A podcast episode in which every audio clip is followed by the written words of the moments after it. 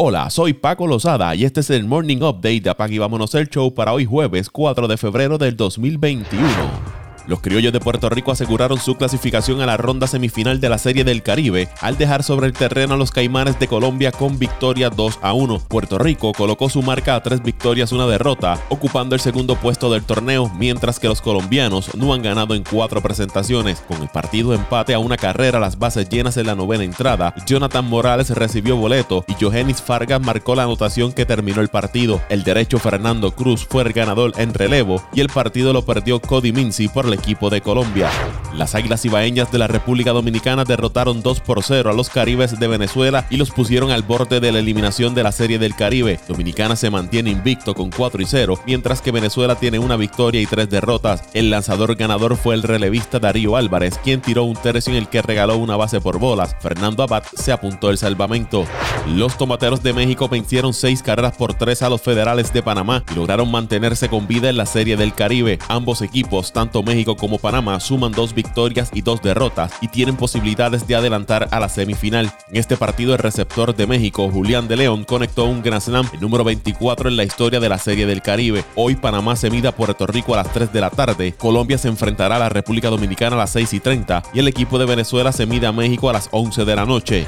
Los cerveceros de Milwaukee y el segunda base Colton Wong pactaron un acuerdo de dos años y 18 millones de dólares con una opción del equipo para un tercer año. Esta opción tiene un valor de 8 millones de dólares. Según Ken Rosenthal de The Athletic, Wong de 30 años ha pasado toda su carrera con los Cardenales de San Luis, ha ganado dos veces guante de oro y ha bateado 261 con 52 cuadrangulares y 88 bases robadas. Los mellizos de Minnesota llegaron a un acuerdo de un año y 6.25 millones de dólares con el relevista Alex Colom, dijo una fuente a Mark Fiensan de MLB.com. Colom de 32 años podría asumir el papel de cerrador en Minnesota. El relevista registró una efectividad de 0.81 con 12 juegos salvados en 22 y un tercio de entrada la temporada pasada con las Medias Blancas de Chicago. Durante su carrera, el derecho ha salvado 138 partidos desde los inicios del 2016, ocupando el tercer lugar las mayores detrás de Kelly Jensen y Edwin Díaz durante ese periodo de tiempo.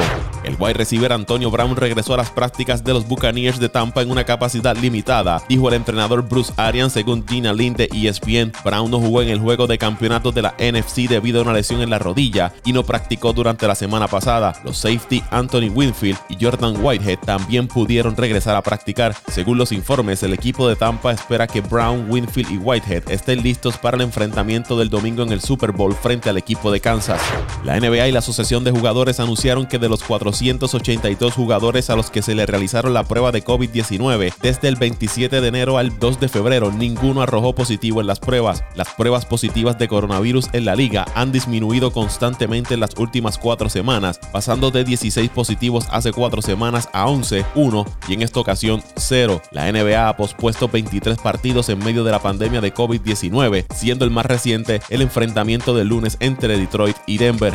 Se espera que la NBA siga implantando medidas más estrictas para evitar los contagios de COVID-19. Una de las medidas que se está considerando es que los jugadores usen mascarillas específicas como las N95.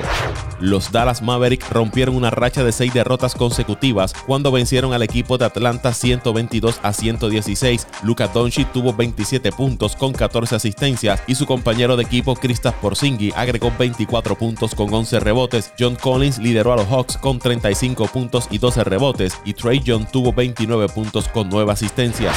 Por otro lado, DeAndre Fox sumó 26 puntos y 11 asistencias y Body Hill encestó dos tiros libres con 6 décimas de segundo por jugar y los Kings de Sacramento derrotaron a Boston 116 a 111. Hill terminó el partido con 15 puntos y 11 rebotes. Por los Celtics, Jason Tatum tuvo 27 puntos, 10 asistencias y 9 rebotes. Jalen Brown marcó 21. Boston jugó ese partido sin Marcus Smart, Kemba Walker ni Peyton Pritchard debido a que están lastimados. El equipo de Milwaukee venció 130-110 al equipo de Indiana gracias a un triple doble de Giannis Antetokounmpo con 21.14 rebotes y 10 asistencias. Indiana contó con la aportación de Domonta Sabonis con 33 puntos y 12 rebotes.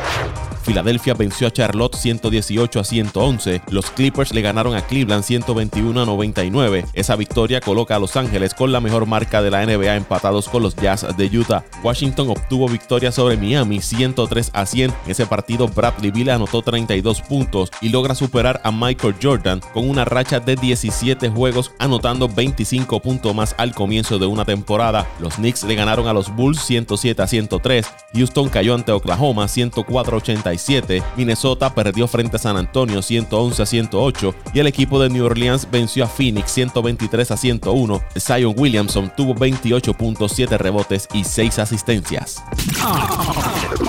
Vámonos el show.